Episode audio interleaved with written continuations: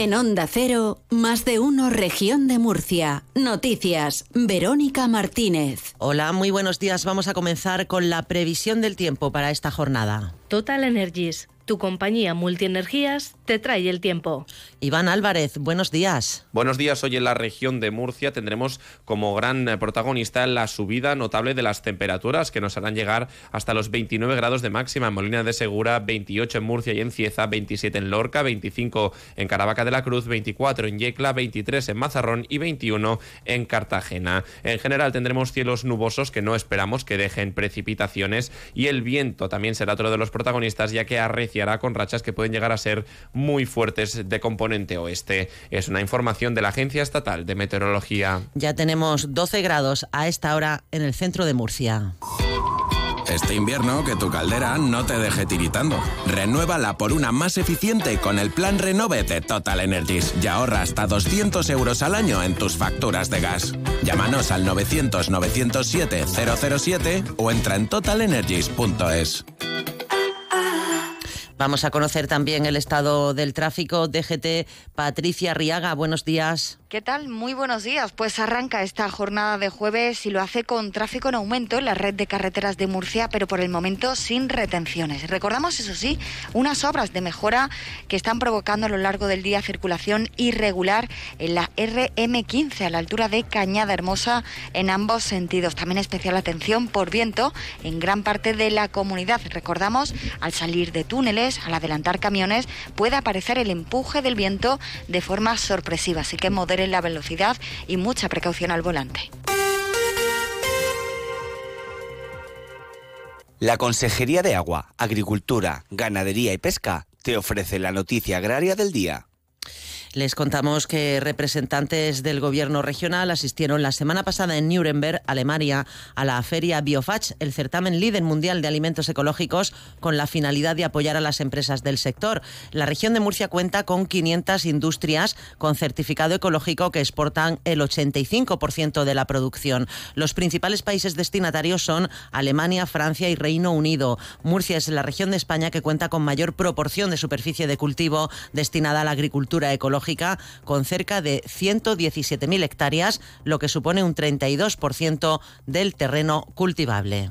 Gobierno de la región de Murcia, defendiendo e impulsando la labor del sector agrario.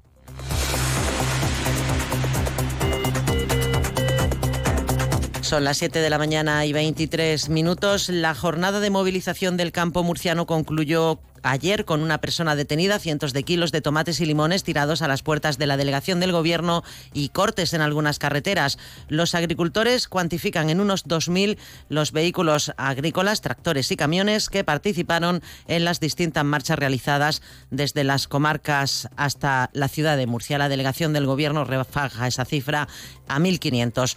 Unos 250 tractores y otros vehículos accedían y transitaban por la ciudad.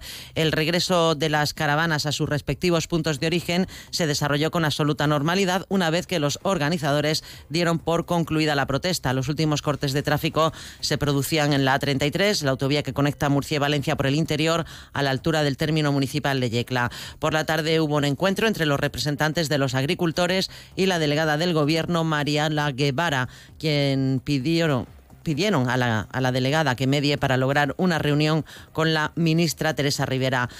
Mariola Guevara escuchó a los representantes de los agricultores de la región y explicó algunas de las propuestas del Ministerio. Se han comprometido el Ministerio de Agricultura con ellos a crear una agencia estatal, una agencia de información y de control alimentaria para así poder reforzar el cumplimiento de la ley de la cadena alimentaria, una de las principales reivindicaciones de nuestros agricultores. Precisamente a las puertas de la delegación se produjo el momento de mayor tensión cuando una mujer lanzaba tomates y limones contra los agentes que estaban protegiendo la sede gubernamental. La mujer era detenida por los antidisturbios. Yo siempre que he defendido apoyando a la agricultura, la agricultura por un puto limón que lleva una persona detenida. Qué vergüenza cuando hace un paripé todo lo que se está haciendo. Vergüenza daría. Es el incidente más destacado de la jornada que la delegada del Gobierno asegura que transcurría con normalidad.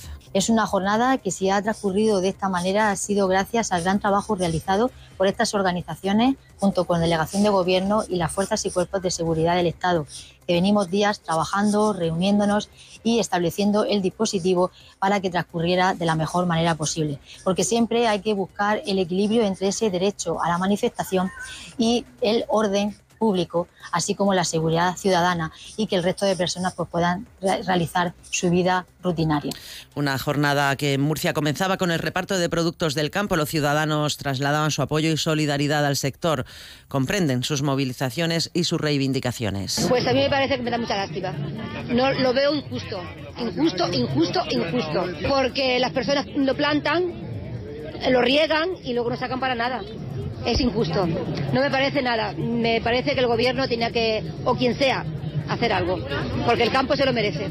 Porque comemos del campo, vivimos del campo, es todo del campo.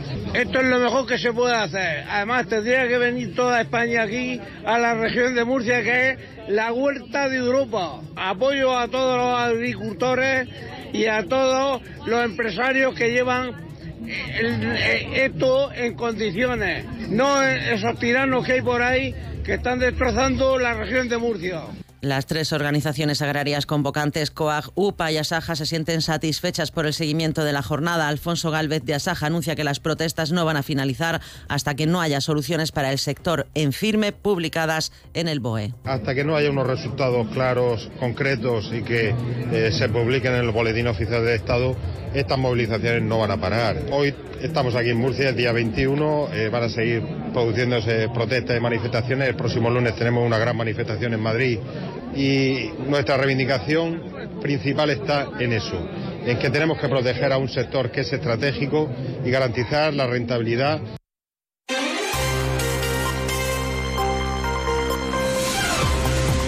También les contamos hoy que el juzgado de lo social de Murcia ha sentenciado que la contratación de profesorado autónomo para impartir clases de cursos de formación en centros formativos es conforme a la legislación vigente. La Inspección de Trabajo puso en duda la forma de contratación en centros de formación en España, entre ellos los realizados por la Federación Regional de Empresarios del Metal de la región FREM. Aunque la normativa estaba abierta a la posibilidad de contratar como autónomo al profesorado, la Inspección de Trabajo entendía que debería ser contratos de personal laboral por cuenta ajena. La Federación del Metal sostenía que la contratación de profesorado autónomo era conforme a la ley y una práctica generalizada en el sector de formación. Escuchamos al presidente de la FREM, Alfonso Hernández Zapata. Es una gran noticia para los ciudadanos y empresas de este país, porque esta sentencia ha puesto de manifiesto que existe otra visión distinta y más constructiva de ejercer la relación con los administrados. Han sido más de dos años de tensión para toda la organización, para los trabajadores, profesores, alumnos, desempleados y todo el sector de formación, porque su aplicación habría supuesto un daño irreparable. Por otra parte, la Unidad de Asuntos Internos ha detenido al jefe del grupo de estupefacientes de la Jefatura Superior de Policía Nacional de Murcia en el marco de una operación dirigida por el Juzgado de Instrucción número 7. La detención se produjo el pasado martes por agentes desplazados desde Madrid. El detenido se encuentra en dependencias policiales a la espera de pasar previsiblemente hoy a disposición judicial. Las diligencias han sido declaradas secretas, por lo que se desconocen los cargos que pesan sobre el detenido. Y el portavoz de vivienda del Grupo Parlamentario Popular y senador por Murcia, Díez de Revenga, ha reclamado al Gobierno de España que abandone sus políticas intervencionistas en el mercado de la vivienda y de regulación de los alquileres. Desde el Senado le hemos pedido al Gobierno de Sánchez que abandone las políticas intervencionistas que le están imponiendo sus socios radicales, porque esto solo lleva a que los problemas de acceso a una vivienda asequible se agraven. Eh, no le está yendo bien al Partido Socialista con esas políticas tan radicales impuestas por sus socios, que los socios que ha elegido para este camino, eh, y por eso le pedimos que vuelva a la moderación, que aplique políticas que, que realmente funcionen y que asuman que estamos en una economía de libre mercado y las pensionistas de la región cobran 1.990 euros menos al año que la media del resto de pensionistas de España, según las conclusiones de la Mesa Local de Murcia por el blindaje de las pensiones en la Constitución. Continúa más de uno en Onda Cero. Buenos días.